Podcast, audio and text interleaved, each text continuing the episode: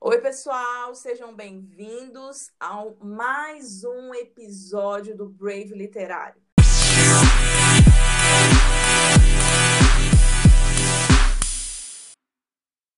Hoje a gente vai continuar falando a respeito do livro de Romanos, a nossa segunda metade do livro de Romanos, e vamos tratar também de conclusões que Paulo trouxe para a igreja, dando a elas essa carta.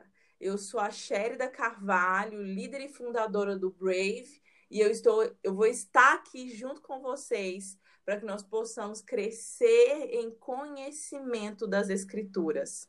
Eu queria só trazer uma breve um breve panorama daquilo que já foi falado no nosso primeiro podcast a respeito do livro de Romanos, que foi que Paulo escreveu essa carta para os irmãos que moravam em Roma e esses irmãos eram judeus convertidos ao cristianismo. Magnífico a gente pensar a respeito de que Deus não mede esforços para alcançar nenhum tipo de nação, nenhum tipo de situação e muito menos nenhum tipo de povo. E ele alcançou o povo que ele mesmo criou e que se perdeu no meio do caminho, que foram os judeus. E falando a respeito disso, a gente precisa datar aproximadamente a data que Paulo escreveu essa carta foi no ano 58 depois de Cristo. E a igreja ali de Roma era uma igreja que tinha, na sua grande maioria, era de cristãos, de judeus convertidos ao cristianismo. Então, eles carregavam muitas doutrinas, muitos dogmas, né? Vindos até mesmo do Torá, que são os cinco primeiros livros da Bíblia, que regiam várias regras que limitavam as ações deles, e eles achavam que o cristianismo tinha vindo também e que era para limitar toda a estrutura deles dentro da igreja. E o que que Paulo fez com tudo isso? Paulo ele veio para trazer alguns, algumas podas, vamos dizer assim, com toda essa situação que eles carregavam em relação aos rituais de conduta e até mesmo de personalidade, vamos dizer assim. E algo que é interessante a gente falar é que existia dentro da igreja de Roma um nível de comparação. Isso já entrando já na segunda parte do livro de Romanos, porque os judeus eles não aceitavam os gentios porque eles ficavam comparando as atitudes deles com as atitudes dos gentios e achavam que as atitudes deles eram tipo assim, um pouco melhor ou um pouco mais aprovada porque estava dentro daquilo que era proposto na lei da Torá. E quando a gente percebe que o Novo Testamento ele vem para complementar tudo aquilo que foi escrito no Velho, a gente percebe também que existia uma circuncisão do coração, que não adiantava a gente tipo, ah, eu preciso cumprir a lei, eu preciso obedecer à lei e dentro deles eles não teriam o caráter transformado pelo cristianismo. E era isso que Paulo disse para eles nessa época na qual eles estavam perdidos em todas as situações da vida cotidiana cristã, por estar comparando os irmãos gentios com a conduta deles. E Paulo, não, peraí, não precisa, né? Paulo fala isso com eles, não é isso, gente, não precisa se comparar. Existe apenas um só povo, um só corpo, que é o corpo de Cristo, né? E Paulo deixa muito claro isso. E a questão também que Paulo deixa claro é a questão do posicionamento, que os cristãos precisavam se posicionar, posicionar em decisão, com o coração circuncidado.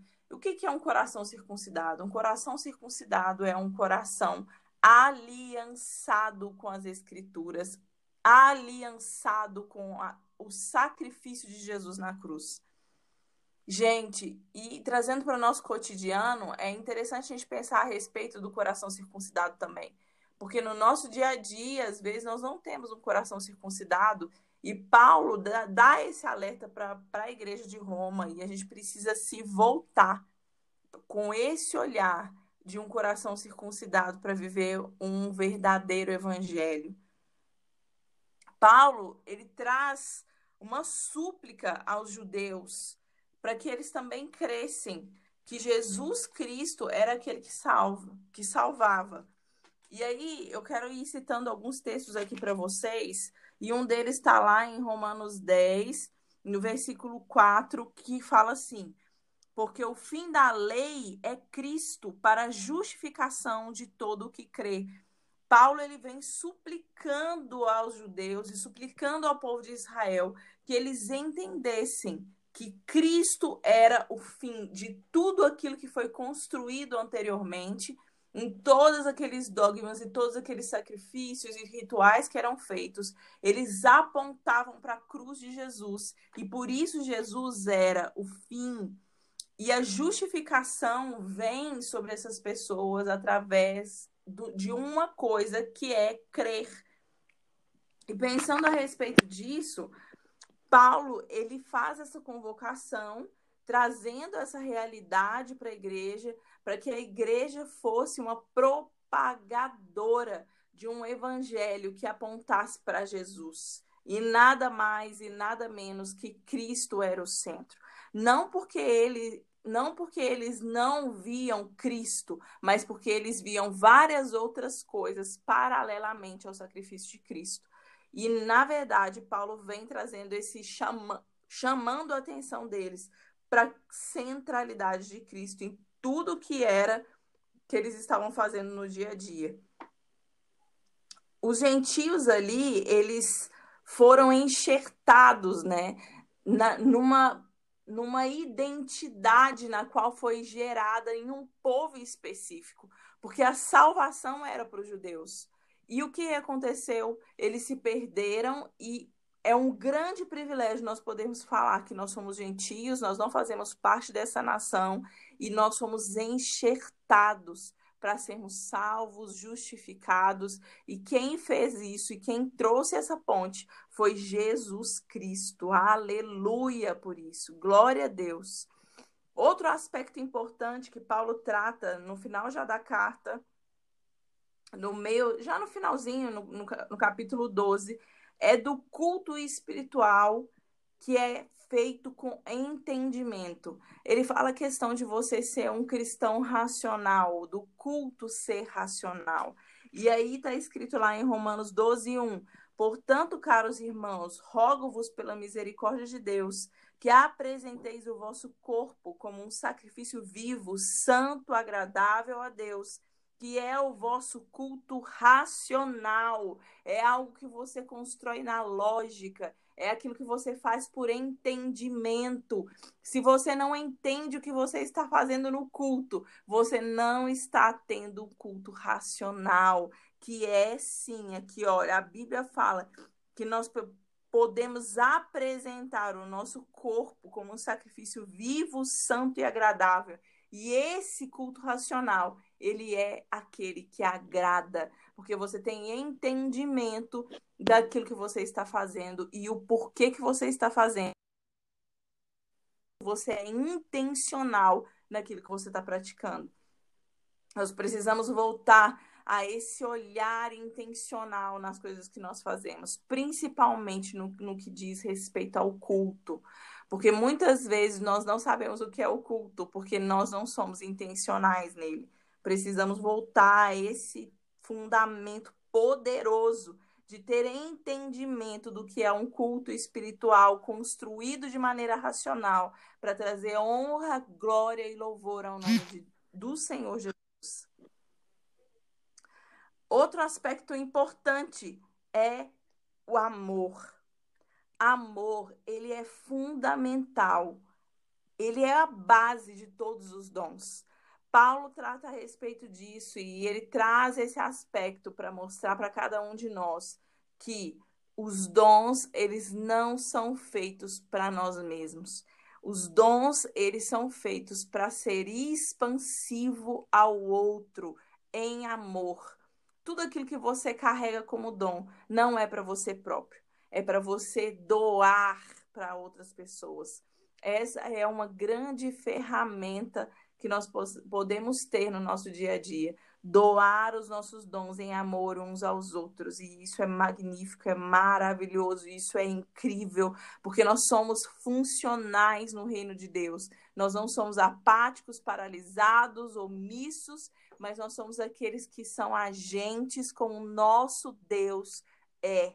Porque o nosso Deus é um Deus que se movimenta em amor no decorrer da história. E nós, como imagem e semelhança dele, devemos atuar em amor, aplicando os nossos dons na vida do nosso irmão. Questão maravilhosa que Paulo trata é a tolerância cristã. Lá em Romanos 14, no verso 1, diz assim: Aceitai que é fra...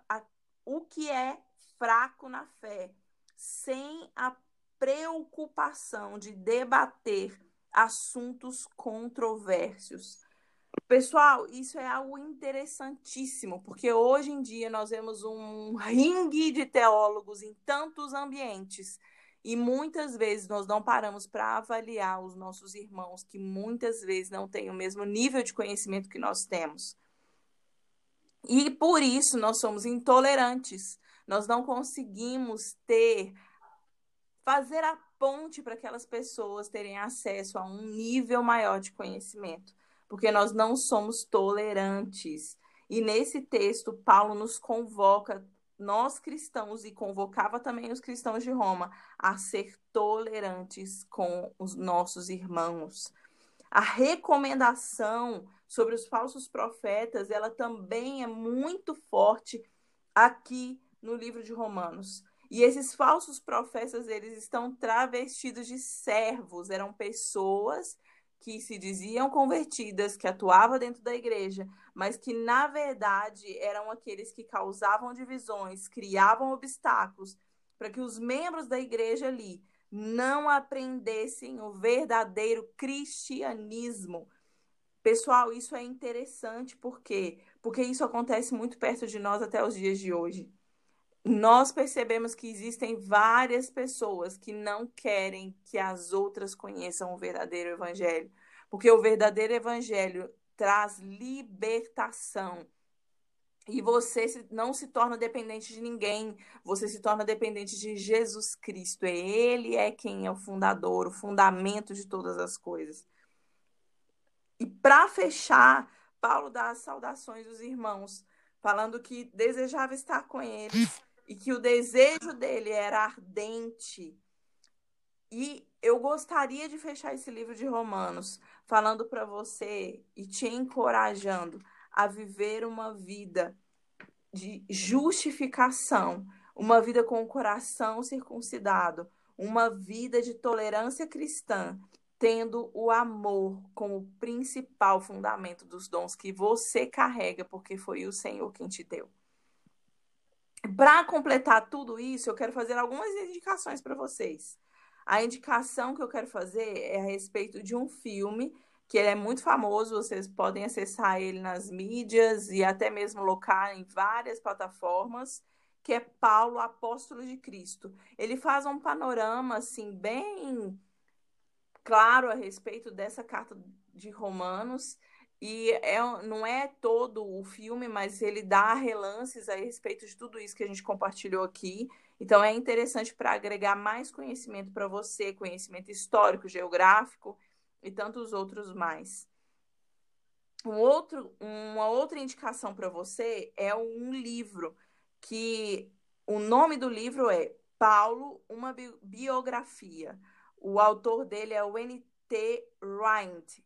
Eu creio que é assim que se pronuncia. Se estiver errado, vocês com... só de colocar o um nome, vocês já conseguem achar esse livro. Ele é bem famoso.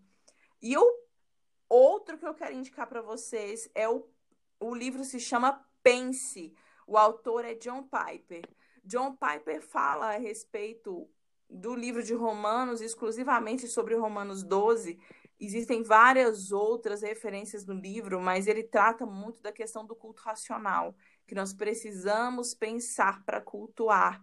Esse vai ser o livro que vai ser a nossa ferramenta no nosso próximo podcast e nas nossas próximas mídias sociais vinculadas ao Brave Literário. E eu quero te convidar a estar junto conosco nessa nova temporada, que eu creio que vai ser uma bênção na sua vida e vai deslanchar um pouco mais a respeito do conhecimento mais profundo a respeito das escrituras. Glória a Deus por isso. Então, pessoal, olha só, nós vamos encerrando esse episódio do, do Brave Literário. Nós vamos encerrando por aqui. E eu quero falar para você, olha, não deixe de acessar as nossas mídias sociais, nem o Instagram, nem o Telegram, porque nós estamos lá interagindo com vocês. E o Instagram é @somos_brave. Lá tem um linkzinho que você pode clicar e ir direto para o Telegram para participar da comunidade do Brave Literário. Vai ser um prazer ter você com a gente e nós vamos no, nos despedindo por aqui e eu aguardo você no nosso próximo podcast. Deus te abençoe e até a próxima.